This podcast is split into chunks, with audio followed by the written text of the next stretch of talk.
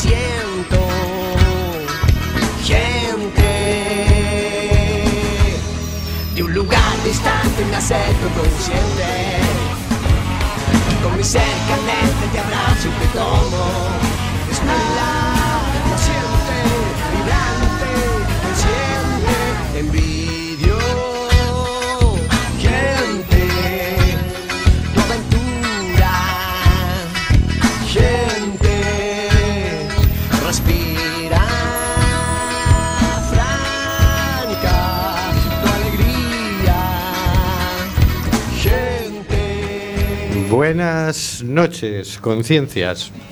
Vamos a nuestro mundo. Estamos en CUAC FM, en el programa Simplemente Gente, programa sobre la diversidad cultural en Coruña y sobre los derechos de las personas migrantes. Hoy miércoles 23 de marzo, Día Meteorológico Mundial y Semana de Solidaridad con los pueblos que luchan contra el racismo y la discriminación racial.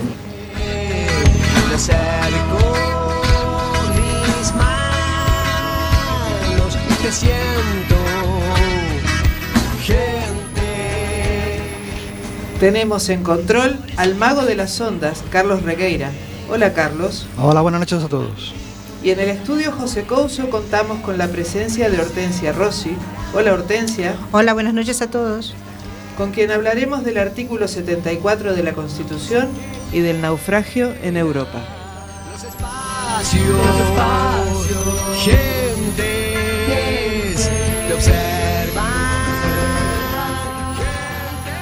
También contamos a través de las ondas hercianas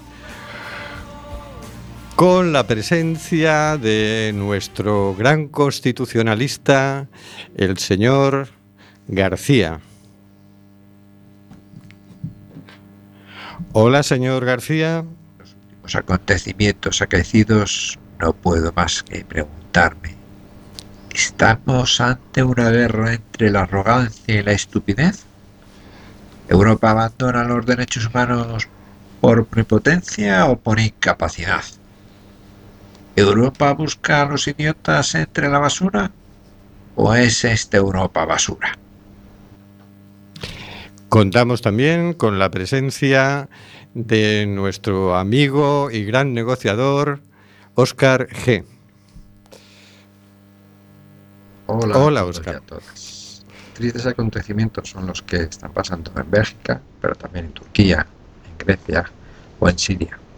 Algunos nos duelen todas las muertes, ya sean en el Mediterráneo, en las fronteras, en las guerras lejanas o en las cercanas. algunos nos duele que sometan a las personas, a todas las personas. Estos días me resuenan a repetición de la historia en la que, creo, solo los pueblos podremos modificar la dirección de los acontecimientos. Y en el estudio José Couso contamos con la presencia de Paula Escapinakis, que la enviamos como reportera al Carnaval de Uruguay y ya está de regreso. Hola Paula. Buenas noches. Y con Marisa Fernández, que abordará nuestra nueva sección mensual Historias de la Diversidad Cultural. Hola Marisa. Muy buenas y conduciendo el programa Rubén Sánchez, que hará lo posible para que fluya este amordazado programa número 101. Amordazado porque no lo olvidemos, seguimos bajo el abuso de la ley Mordaza. Estamos en el programa Simplemente Gente, en Cuac FM, en el 103.4, y nos puedes encontrar en Facebook en Simplemente Gente en Cuac FM. Si nos escuchas desde tu ordenador, tablet o el móvil, nos puedes ir haciendo comentarios por Facebook que saldrán en antena. Y ahora hablemos de la Constitución.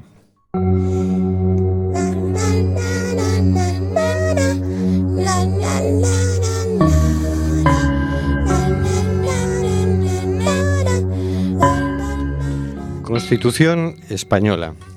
Título tercero de las Cortes Generales. Capítulo primero de las cámaras. Las cámaras se reunirán en sesión conjunta para ejercer las competencias no legislativas que el título 2 atribuye expresamente a las Cortes Generales.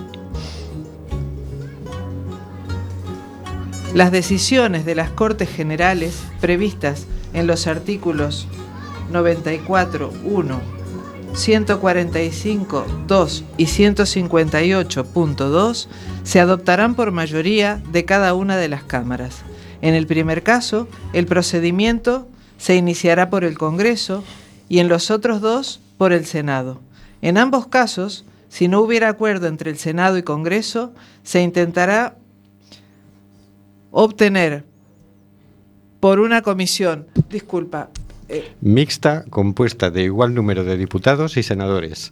La comisión presentará un texto que será votado por ambas cámaras. Si no se aprueba en la forma establecida, decidirá el Congreso por mayoría absoluta.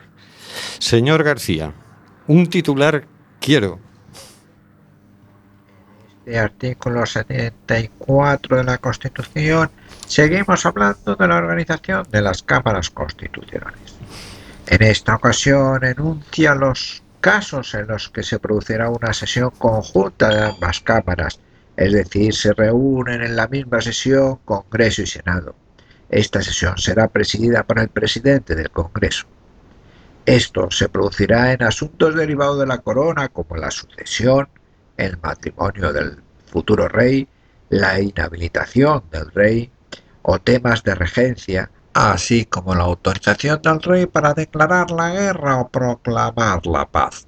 En cambio, en el punto 2 mencionamos asuntos en el que ambas cámaras deben ponerse de acuerdo, como son los establecidos para la aprobación de tratados internacionales, 94.1, cooperación entre comunidades autónomas, artículo 145.2, o la distribución del Fondo de Compensación Interterritorial entre las comunidades autónomas. En caso de desacuerdo, se creará la comisión mixta Congreso-Senado para buscar puntos de conexión y de acuerdo, finalizando con que en caso de no haber acuerdo decida el Congreso.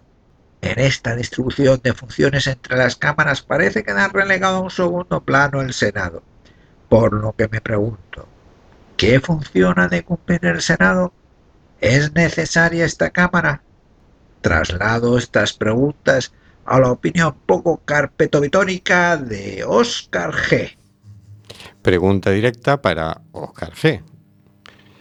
Vamos a ver qué nos dice nuestro querido compañero Óscar. Bueno, muchas gracias, señor García, por su explicación del artículo, pero me parece que me pone en un membrete, perdón, dicho en un brete, si pretende que yo responda a sus preguntas. Yo creo que son unas preguntas muy conflictivas y no sé responder. Pero lo que sí me queda claro es que de, este artículo quedan claras, valga la redundancia, que las funciones del Senado están sometidas totalmente al, al Congreso. Es el Congreso es la Cámara principal. La frase final del punto 2 así lo manifiesta con si no se aprueba en la forma establecida, decidirá el Congreso por mayoría absoluta. Ahí lo deja. Para mí, la existencia de ambas cámaras necesita un profundo estudio, una profunda reflexión y un profundo cambio. Yo creo que hay que dejar atrás lo viejo por lo nuevo. Y eso es característica de la evolución humana.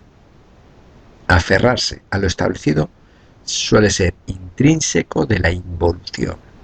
Y el proceso humano se caracteriza por el permanente cambio.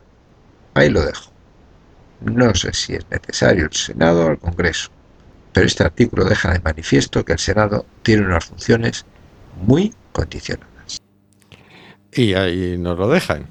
Bueno, dejémoslo en que a veces se reúnen mm, Congreso y Senado para tratar ciertos temas, tiene que ser reunión conjunta y que en caso de no llegar a mayoría, pues por último es el, el Congreso el que decide. Pues yo opino que hay que quitarlo del Senado. Hay que quitarlo del Senado. Sí, sí, sí. Quedémonos solamente con el Congreso de los Diputados. ¿Por qué? Porque sí, porque si realmente no cumple una función eh, en la que se deciden en esa Cámara, a ver, cosas realmente importantes, me parece que no, que no tendría que estar. Y aparte, digo, en la parte económica nos ahorraríamos mucho dinero y y bueno, y esta gente iría de pronto a la cola del paro y aprendería que lo que es, ir a, claro, a la oficina de empleo a llenar los papeles y a cobrar el paro de, de, de un funcionario normal, ¿no?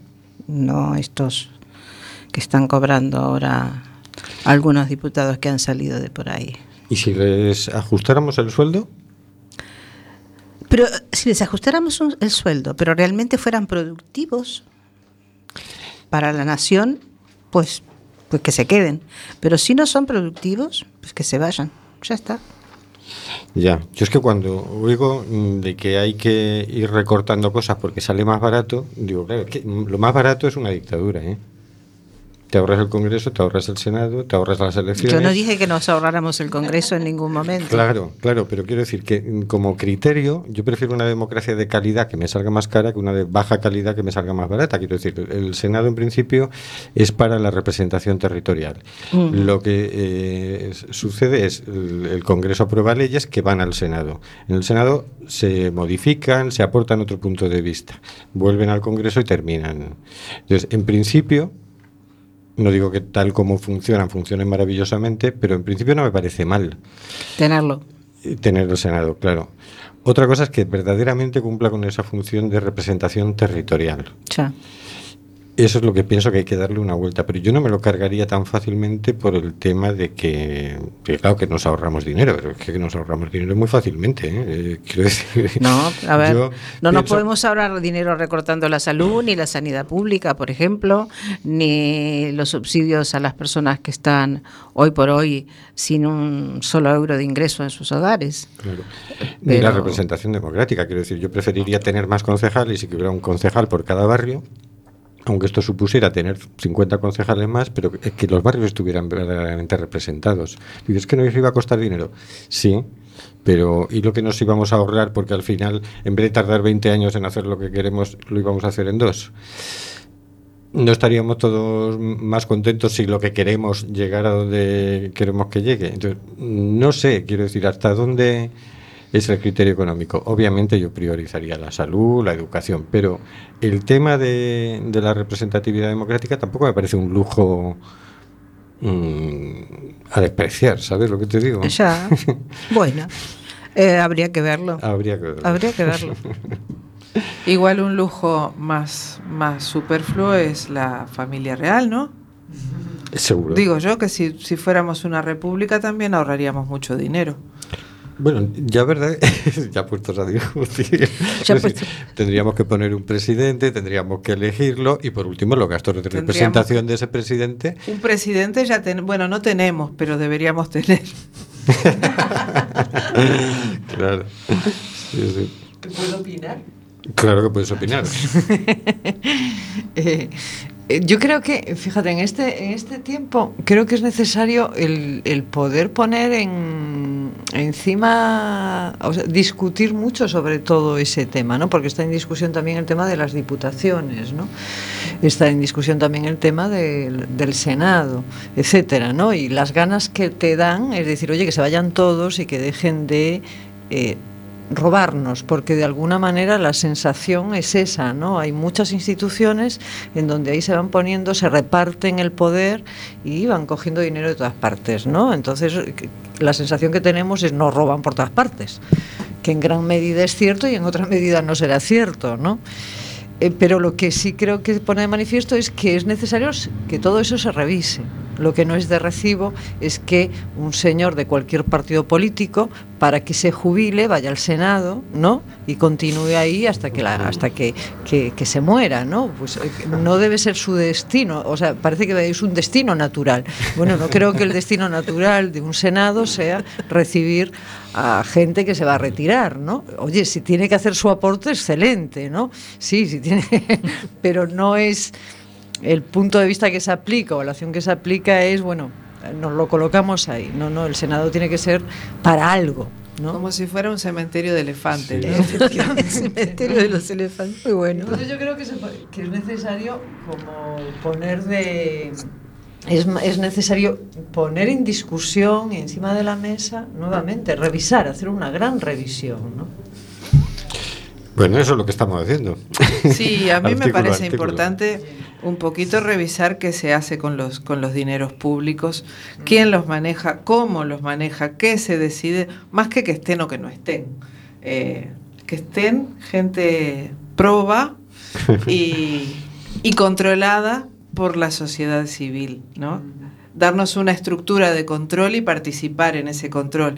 Yo supongo y, y siempre soñé que la, que la democracia ideal no es que la sociedad civil vaya una vez cada cinco años y vote, sino que esté en los, en los estamentos públicos participando uh -huh. desde, no sé, desde organizaciones barriales, desde, desde la base mismo, y esté mm, aportando ideas, discutiendo y controlando.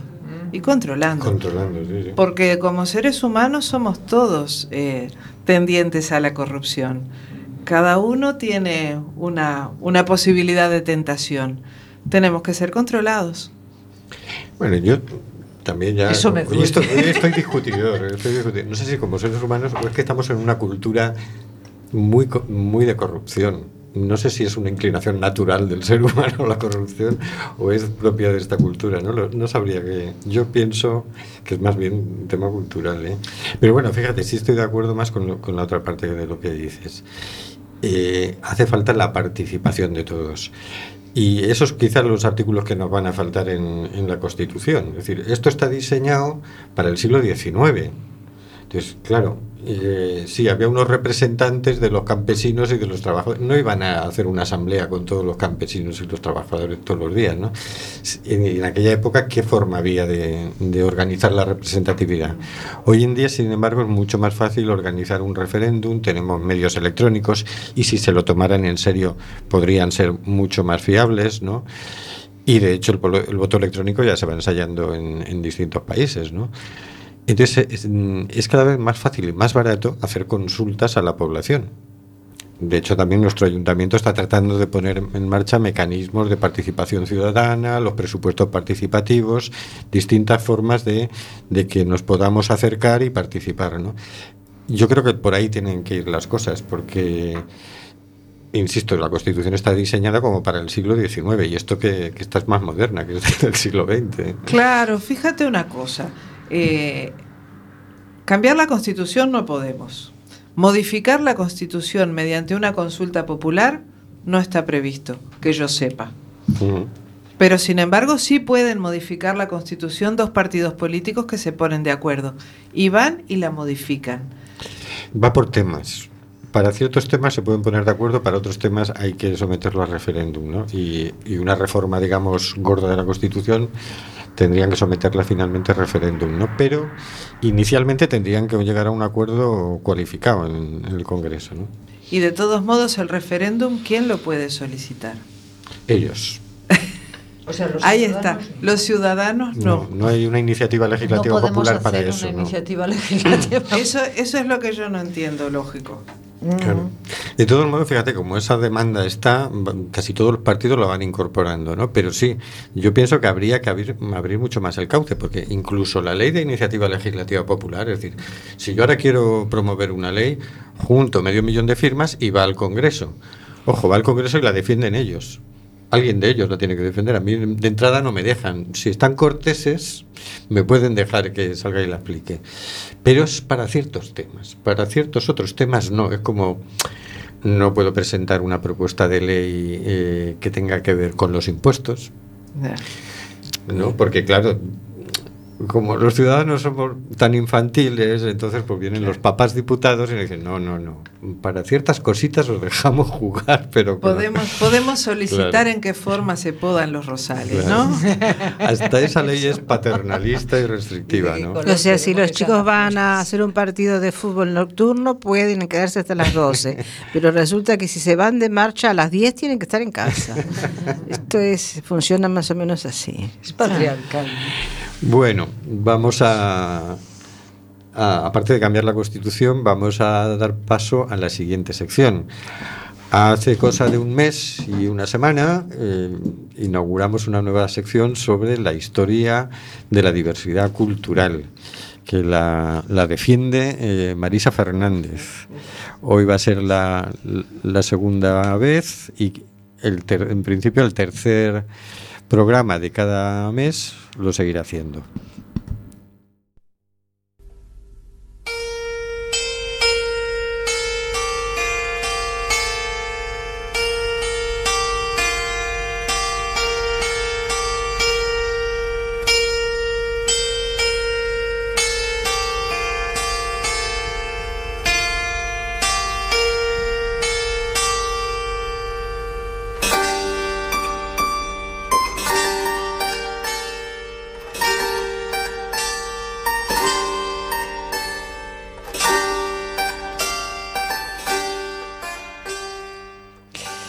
Buenas noches. Aquí estamos de nuevo en el segundo programa con esta sección La diversidad cultural en la historia humana. en esta sección lo que intentamos es revisar en nuestra historia y encontrar esos momentos lúcidos en donde la diversidad de culturas, creencias, etc., dio paso al conocimiento y empujó al ser humano en su evolución. En el programa anterior comenzamos a hablar de lo que significó la Escuela de Traductores de Toledo en los siglos XIII y XIV y el gran aporte que hicieron realizando las traducciones de obras de matemáticas, medicina, astrología, astronomía, filosofía, etc. Y realizaron también nuevos aportes en todas las ciencias. Los árabes, judíos y cristianos trabajaban en conjunto en estas traducciones que realizaban y realizaban nuevos aportes. Hoy le daremos continuidad a esta misma época y a esta misma escuela, la Escuela de Traductores de Toledo. Esta no ha sido una escuela al uso, no es una institución ni un edificio. Se puede decir que es un lugar de estudio en donde eruditos de diferentes culturas en aquella época coincidían para aportar y generar conocimiento. Entrando ya en tema, os puedo decir amigos y amigas que lo que nos muestra esta mirada de la historia es que nosotros vivimos en un país de raíces multiculturales, un país mestizo. Nuestro ADN histórico está formado por muchos pueblos, pueblos romanos, prerromanos, árabes, visigodos, íberos, moros, judíos y cristianos. Así es nuestro pueblo. Estas son nuestras raíces, al contrario de lo que nos han hecho creer a partir de la época de la Inquisición, de que éramos un país único y católico. Pues no es cierto. En el siglo XIII nos encontramos con un personaje muy interesante, Alfonso, Alfonso X el Sabio, que todos hemos estudiado en algún momento. El rey sabio también siguió impulsando la Escuela de Traductores de Toledo. En su reinado generó una intensa actividad científica y literaria. Por un lado, este fue mecenas de artes y ciencias y desarrolló una producción propia, una historia de España, varios tratados jurídicos como las partidas, un tratado astronómico, las tablas de Alfonsíes, basadas a su vez en las tablas de Azarquiel y las famosas cántigas. Este querido rey también estableció escuelas de traductores e investigadores en Murcia, Sevilla y Toledo, que produjeron obras como Calila perdón, e Edigma, e el libro de la escala de Mahoma, inspirador según algunos en la Divina Comedia, etc. Calila y Edigma es considerada como las primeras obras de la prosa castellana. Y dice Gonzalo Fernández, que es el actual el actual de la actualidad, su director de la Escuela de Traductores de Toledo, que esta obra, Kalila y Edigma, es una traducción de otra lengua a la castellana y de inmediato pasa a ser considerado un monumento de la prosa castellana. Me atrevo a pensar que me atrevo a pensar a qué país considera como patrimonio una obra que no estuviese escrita originalmente en su lengua, a no ser las obras de la literatura universal. Pero en esta época pasaban esas cosas. Recalca Gonzalo Fernández, hoy en día nuestras fronteras nacionalistas nos impiden estar abiertos a esos aportes que mediante traducciones magistrales pueden estar al alcance de todos los lectores que no leen la lengua original. No sé si se me entiende. Sí. Espero que sí. Perfectamente. El, el impulso de la vamos a pasar al impulso que ha tenido la lengua castellana en esta época. Este rey, Alfonso X el Sabio, fue un gran impulsor de la lengua castellana él modificó el procedimiento utilizado en las traducciones que hacían entre cristianos, árabes y judíos y dejaron de terminar como antes en una lengua latina, en la lengua latina para pasar a terminar en la lengua romance. La vía de transmisión del saber antiguo, del saber oriental, a Europa llega por España a través de traducciones que estaban en griego o latín traducidas al árabe. La lengua árabe era utilizada como lengua franca, como hoy es el inglés que se utiliza comercialmente. De esta lengua se traducen directamente al castellano y más tarde al catalán, en esa misma época. Esto da lugar a dos acontecimientos destacados. Uno es que se instaura la lengua castellana como lengua de cultura y dos, que ha permitido que grandes avances, perdón, que hoy tenemos como es la imagen, por ejemplo, el ordenador, la astronomía, las matemáticas, hayan podido pasar con más rapidez de Oriente a Europa. Esto es lo que nos permite, nos ha permitido el impulso de la lengua. Como todos, como todos, este rey sabio, como todos, evidentemente, este rey sabio se muere y se va decayendo la intensidad del trabajo de traducción. A pesar de ello, las obras más importantes ya habían sido traducidas, copiadas y distribuidas. Pero existían otros puentes. Existían otros puentes, había en otros lugares en donde se hacía un, gran un trabajo semejante, que eran Nápoles y Palermo. El emperador Federico II, tío del rey sabio, organizó traducciones de manuscritos griegos, árabes y hebraicos al latín. La influencia de la Escuela de Traductores de Toledo, aunque ya hemos comentado su influencia, pero vamos avanzando en ello, vemos cómo llega esta influencia a universidades como la Sorbona, Bolonia y Montpellier que éstas pueden, gracias a la Escuela de Traductores de Toledo, incorporar los originales clásicos por primera vez. Poco antes de los siglos XIII y XIV, el, desarrollo del pensamiento que teníamos en Europa occidental era de Platón y San Agustín. Esa era la cima, esa era nuestra cima. A partir de las traducciones de la escuela, comienza a traducirse una parte extensa de la obra de Aristóteles, que era el pensamiento, era el pensamiento griego más moderno, y también las traducciones de los comentaristas de Aristóteles, como es uno de ellos Averroes. Esto tuvo una influencia brutal, ya que tocó los, pilares básicos de la civilización europea y de las grandes universidades, que además estas fueron las que propiciaron ese cambio que dio lugar al Renacimiento.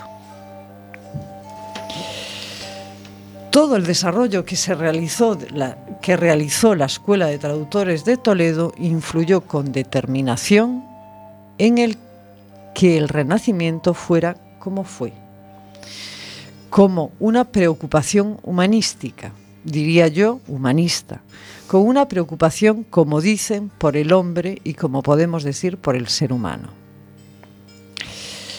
Hay más conocimiento que nos llega y que se traduce por medio de traducciones y se amplía. El conocimiento del canon de medicina de Avicena, texto fundamental en las universidades europeas del siglo XVII. Trigometría islámica, el sistema sesagesimal, las tablas astronómicas de Ay-Juarizmi y las obras patrocinadas por Alfonso X el Sabio son el punto de partida de la astronomía europea y fuentes de los trabajos de Copérnico, Galileo, Klepper y Newton. Nuestros amigos los árabes trajeron además de importantes obras el método experimental y el sistema de números arábigos, diferentes a la numeración romana.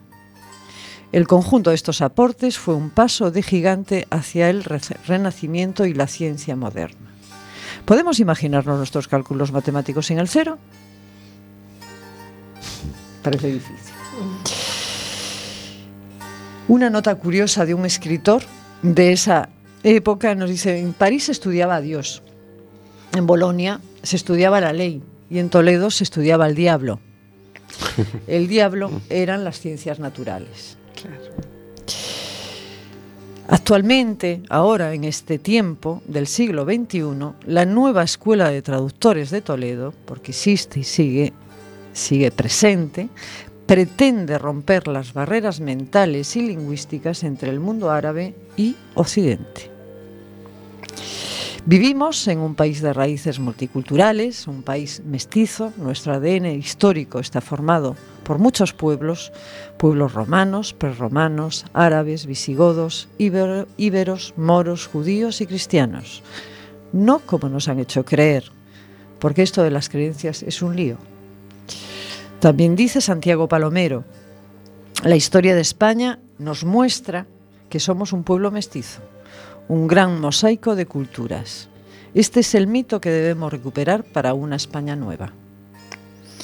Y digo yo, el encuentro, el intercambio, el estudio de lo diverso, de lo diferente, crea conocimiento, abre fronteras mentales y construye futuro.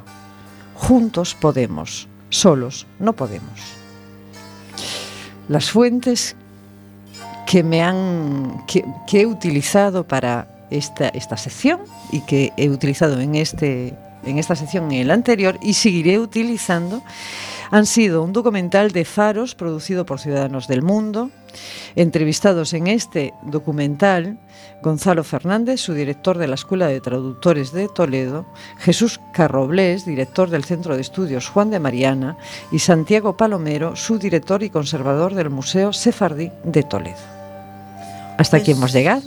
Muchas gracias. Muy bonito. Muchas gracias. muchas gracias. A vosotras y vosotros. Ayer en Madrid, hay una mezquita a la salida de Madrid, en, la carretera, y eh, echaron unas bengalas que parecía que aquello se estaba incendiando y pusieron un cartel que decía no queremos una España musulmana. Todo esto en respuesta al, atentado, ¿no? Y veías la noticia y decías, ¿qué, España queremos? ¿Esto es una España cristiana? ¿Será esto? ¿Vuelve la Inquisición? ¿Cómo será la cosa? ¿no? Es cierto, parece que nadie nos lo ha dicho así literalmente, que esto no sea una mezcla de culturas. Sin embargo, es como si hubiera mucha gente que lo cree. Cuando empezaron a venir los refugiados, algunos dijeron, cuidado, la identidad europea. Y dices, pero si la identidad europea es esto precisamente, que esté viniendo gente y entrando y mezclándonos y, llegando a, a síntesis culturales. ¿no? Ahí estamos otra vez.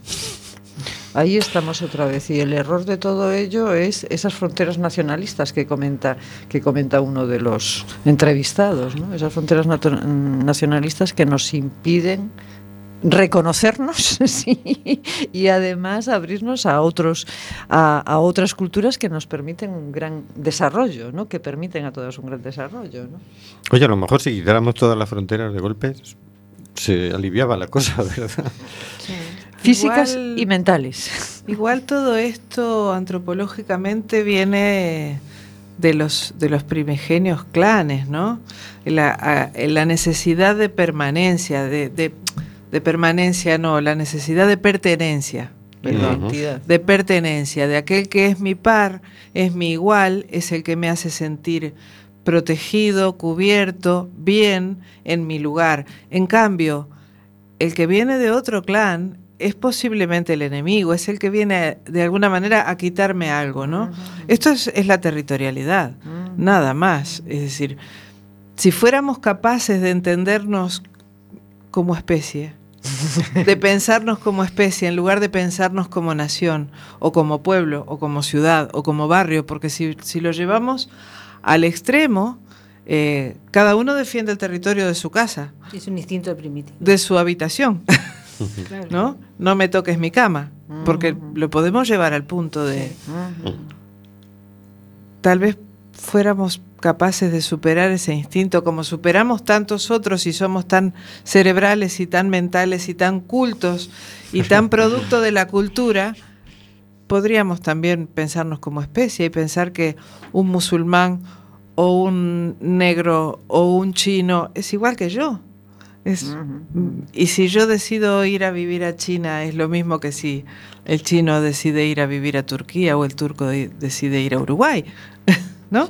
Claro, yo pienso que si nos pusiéramos de acuerdo en hacer una sola nación humana universal, nos quitábamos el lío. Lo que pasa es que hay, hay pensadores más dialécticos que dicen que, que, claro, para construir un nosotros tienes que definir cuál es la frontera entre nosotros y el ellos.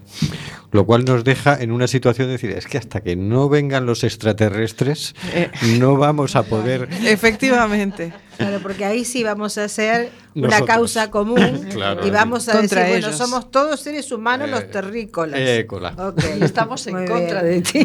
Nos tenemos que defender. la cosa es estar en contra de defenderse de alguien, ¿no? Y debe ser también el miedo al cambio, ¿no? El miedo al cambio. Fíjate que en todo este en todo este momento histórico han pasado han pasado siglos, ¿no? Es decir, han pasado siglos. Ha sido una cosa que se ha ido hilando, ¿no?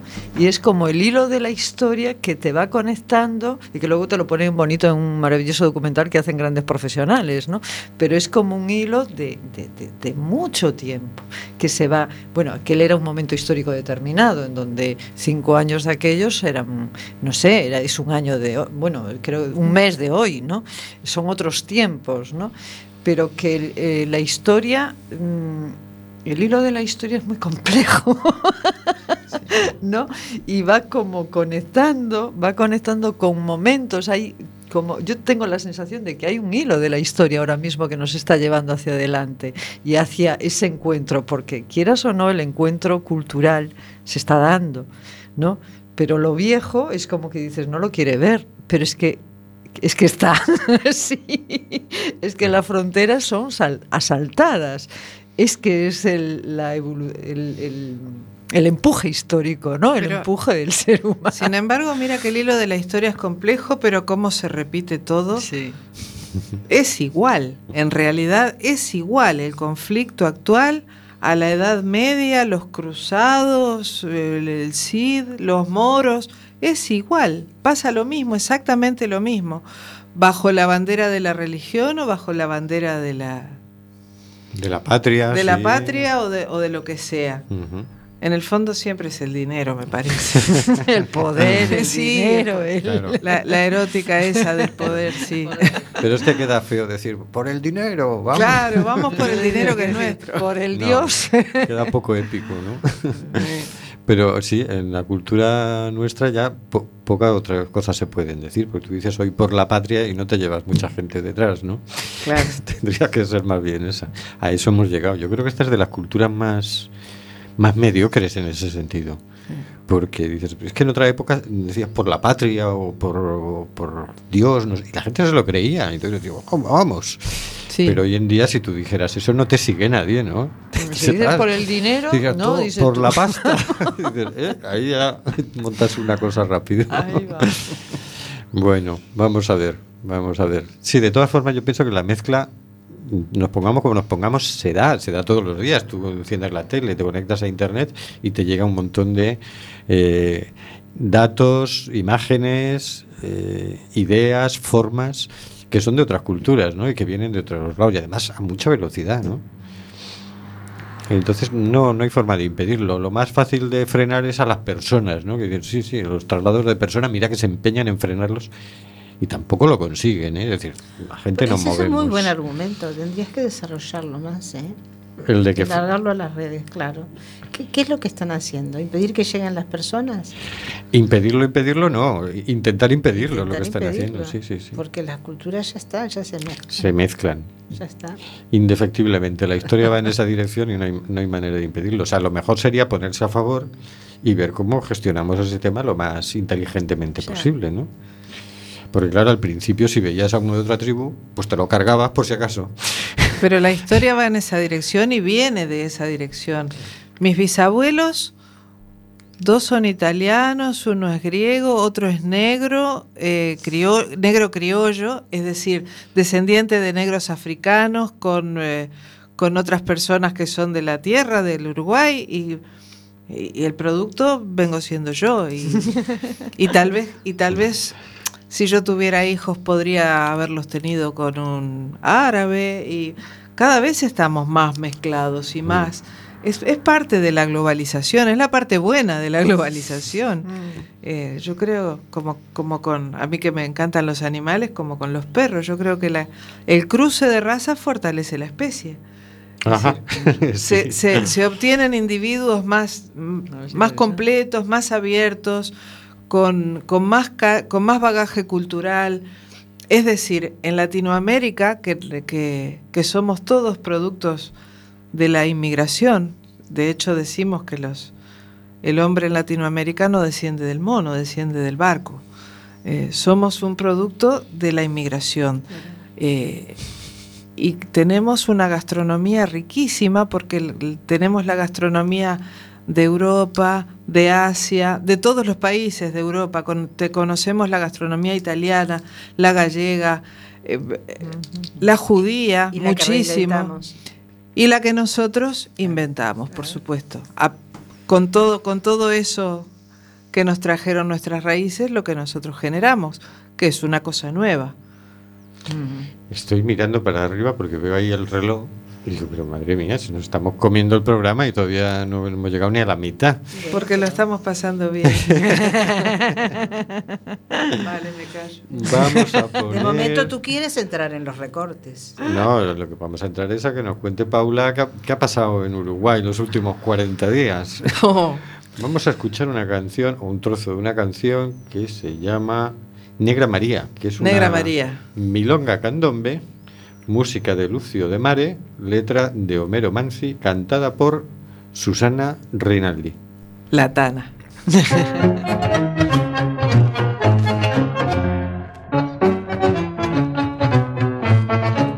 Bruna, Bruna nació María y está en la cuna nació de día, tendrá fortuna por dar a la madre su vestido blanco y entrar a la fiesta con un traje largo cuando María cumpla 15 años. Te llamaré ah. Negra María. Negra María que abriste los ojos en carnaval.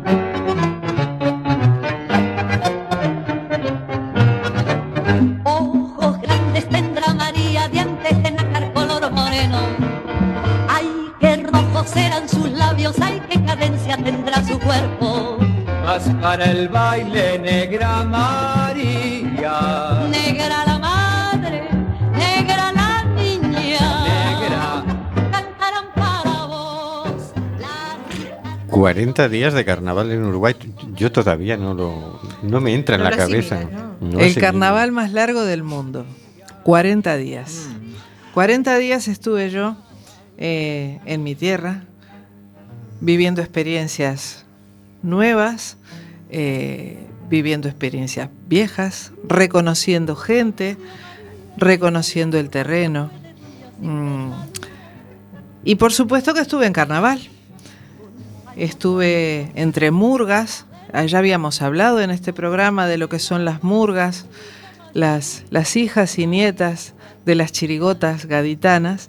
Eh, estuve viviendo las murgas en carnaval. Y de lo que quiero hablar hoy es del candombe. Mm. Por eso escuchamos esta milonga. La milonga es prima hermana del tango y es prima hermana del candombe.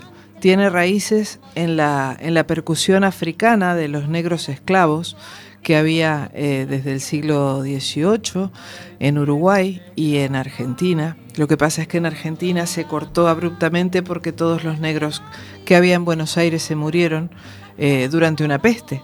Mm. Entonces, solo quedan negros en Montevideo. Y la cultura negra en Montevideo, la comunidad negra es muy fuerte, es muy potente y tiene su propia, su propia fiesta que es el candombe, y que se hace fuerte en carnaval.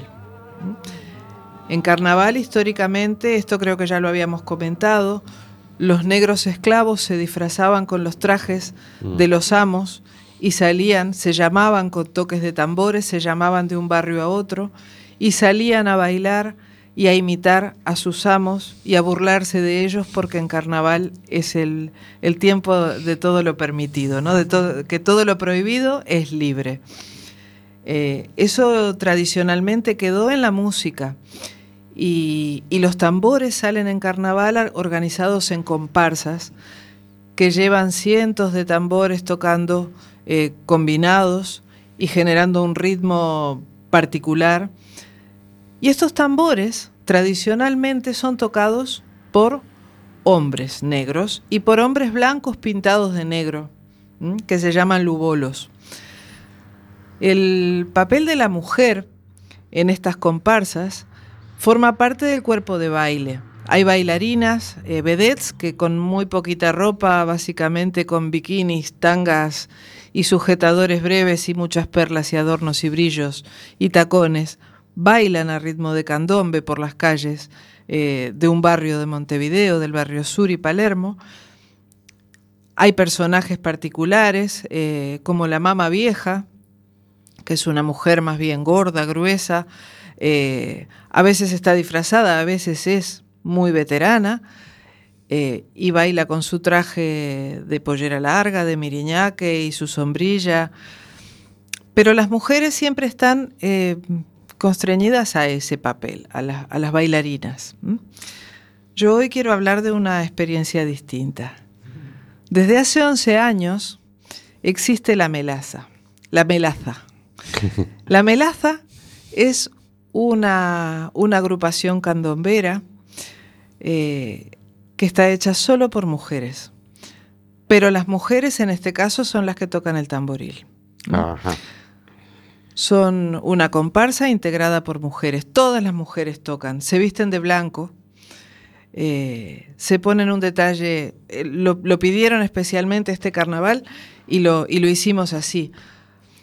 Se ponen un detalle violeta mm, en contra de la violencia de género y de todo tipo de violencia. Se ponen un detalle rojo en memoria de las compañeras que ya no están. Y se ponen un detalle verde por tener una mirada esperanzada para, el mundo. Y salen a tocar aquellas mujeres, salen a tocar con una pasión, salen a tocar con una entrega y con una apertura mental, que también los hombres están invitados y también toda la gente está invitada a salir a la calle y bailar con la comparsa. Yo bailé, bailé desde que empezaron hasta que terminaron. Yo no sé, Hortensia, vos que sos de Palermo, ¿cuántas ¿Cuántas calles son el recorrido? Pues según, porque, porque a ver, esto ah, eh, es Barrio Sur y Palermo. Barrio Sur y Palermo, sí, creo que arrancamos en Yaguarón y terminamos como por Minas. Eh, bueno, no son tantas, unas 10 más o menos. Como 10 calles, sí. Es, debe ser un kilómetro, más o menos. cerca. En el que se va bailando. Eh, el, el, el candombe se baila, se siente con las tripas, ¿sí? Los tambores suenan en las tripas y a veces uno, uno que va participando ahí no está entrenado, yo no soy bailarina, eh, hay un momento en el que siento que la cadera se me va a romper, mm. que las rodillas no me aguantan más y que lo único que me sostiene son los tambores. Los tambores marcan un ritmo y el cuerpo se tiene que mover, porque si el cuerpo no se mueve es que tú mm, no sé, eres paralítico. no hay manera de no moverse. Y, me gusta, porque justamente ahora, hoy que estás hablando de la, de la diversidad cultural, me gusta enfocarlo desde esta diversidad, de que las mujeres también podemos generar música eh, en, un, en un ambiente que tradicionalmente es de los hombres, en un, en un espacio que en el carnaval oficial, el día que yo llegué fueron las llamadas oficiales, las comparsas desfilan y la gente las mira sentadita en sillas desde las aceras, o de pie, la gente que no puede pagarse las sillas, detrás, solo mira. En cambio, estas mujeres que festejan el 8 de marzo, el Día Internacional de la Mujer Trabajadora, porque el 8 de marzo nació la melaza, hace 11 años, y, cada año salen llamadas a festejar su cumpleaños y a festejar el Día de la Mujer. Esta, esta comparsa invita a todo el mundo que quiera a bajar a la calle a bailar. Y son cientos y cientos y cientos de personas bailando todas juntas. Y es una emoción. Es una cosa tan bonita que no podía pasarme hoy sin contarlo. Bien. qué bonito, qué bonito. Pues muchas gracias, Paula. Nos quedan siete minutos exactos, así que vamos a, muy brevemente eh, recordar que el, fin, el, bueno, el, fin, el, el jueves y viernes de la semana pasada se reunió el Consejo Europeo, que yo cada vez que se reúne el Consejo Europeo, que son los presidentes de los países de Europa, tiemblo. Siempre muere gente.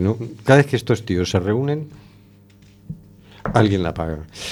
¿Qué decidieron? Decidieron que van a deportar a, a todos los las personas que vienen pidiendo asilo a Turquía.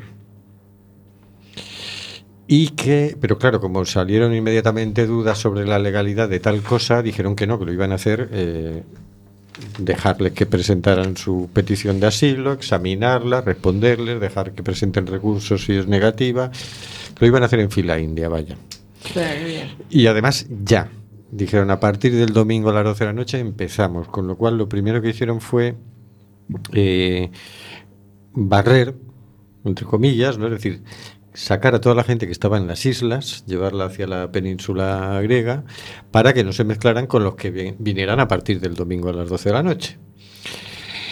Entonces ellos eh, pretenden que eh, por cada sirio, ojo, por cada sirio que meten en Turquía, sacar, reasignar a un sirio que hay en Turquía.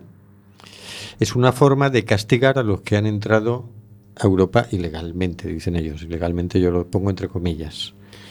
O sea, no se va a hacer eh, atendiendo, bueno, vamos por partes. En primer lugar, en Turquía hay 3 millones de refugiados ya. Mm. En Europa como mucho han entrado un millón, pero que no se sabe dónde están. Es decir, que no es que estén acogidos de ninguna manera, ¿no? Es decir, Turquía ya ha hecho mucho más.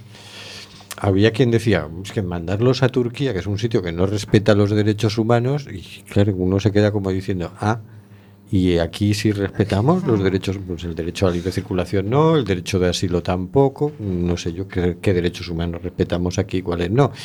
Porque parece que en todo esto los turcos son unos bárbaros y nosotros somos gente civilizada, ¿no? Mm, bueno, en primer lugar, lo que hacemos es todos automáticamente para Turquía. Y dices, hombre, por lo menos Turquía los acoge y los mete en un campo de refugiados. Pero bueno, eso sí, le vamos a dar 6.000 millones a Turquía, 3.000 ahora y 3.000 dentro de un par de años. Luego se van a ir examinando esas peticiones de asilo y por cada uno que le metemos sacaremos uno, dicen, y, tal. Cuando lleguemos al número de 72.000, evaluamos y vemos si la cosa está funcionando o no. Porque claro, el interés de todo el asunto es frenar el flujo migratorio. Yo no sé qué estudios tienen los presidentes de la Unión Europea, porque dices, vamos a ver, si de Siria han salido ya mmm, entre 3 y 5 millones de personas huyendo de la guerra, y mientras haya guerra, pues seguirá saliendo gente. ¿Cómo que 72.000? Eh. ¿De qué narices estamos hablando? Son gente que tiene derecho de asilo. Sí. Huyen de una guerra, tienen derecho de asilo. No sé qué comprobación hay que hacer. Usted viene de Siria, tiene carne, eh, pasaporte, eh, carnet de la biblioteca, lo que sea. Es usted sirio, me lo puede documentar. Pase. Claro. No, no veo por qué hacen tanto lío. Aún así, bien, imaginémonos que todo lo que entra lo envían para Turquía. Ahora mismo se calcula que hay entre 40 y 50 mil personas en Grecia, en campos de refugiados. Los están metiendo en campos de detención. Bueno, ¿y esos 50.000 cuándo se les va?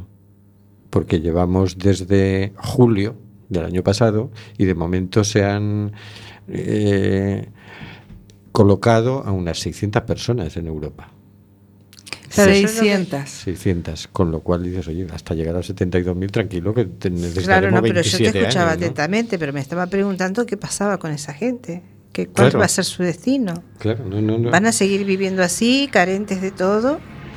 Eh, ahora que eh, me entero que las ONG más importantes se han retirado del sitio, eh, ¿qué tipo de asistencia tienen? ¿Quién, quién cuida? ¿A quién cuida? ¿Quién brinda los alimentos? ¿El, el- el cuidado sanitario? Es que, es que seguimos hablando de lo mismo que ya llevamos todo este tiempo. Sí, sí, es que no están un- tratando como si como seres humanos, es que estamos, estamos con cifras. Claro. Hoy circulaban Y con fotos cifras que no tienen ningún sentido, que como tú decís, a ver, eh, cómo hacen las cuentas. Claro, es que la cuenta la hacen siempre desde el punto de vista de tenemos que frenar la entrada de gente y los que han entrado hay que echarlos. Es decir, la política migratoria de la Unión Europea es aquí no cabe más y no queremos que entre nadie. Genial. Esa es, Y- esa es la política y- migratoria. y- ¿Y qué se hace? Pues matarlos en la frontera, es, es lo más eficaz. Es decir, como en la playa de Tarajal hace un par de años, o como todos los miles de muertos en el mar Mediterráneo y en el Mm. mar Egeo ahora. Y los que no, pues se les castiga. Los que han entrado castigados. Un minuto. Hay una iniciativa que es... Cuéntanos, Paula. Eh, es recoger alimentos para, para ayudar a esta gente que está en una situación de emergencia, muy emergencia. Eh, en nuestro centro de masajes, en AG, eh, en centros AG Terapias, lo que tenemos es un masaje el día jueves 31 a cambio de un, de un kilo de alimentos, que por favor no sean eh, alimentos para, co- para cocinar, que sean alimentos que se puedan comer inmediatamente, que sean latas, potitos, cosas así. Eh, el que quiera poner más de un kilo es muy bienvenido y tenemos un agradable masaje para, para compartir. El día... El día 31 de Marzo. marzo en centros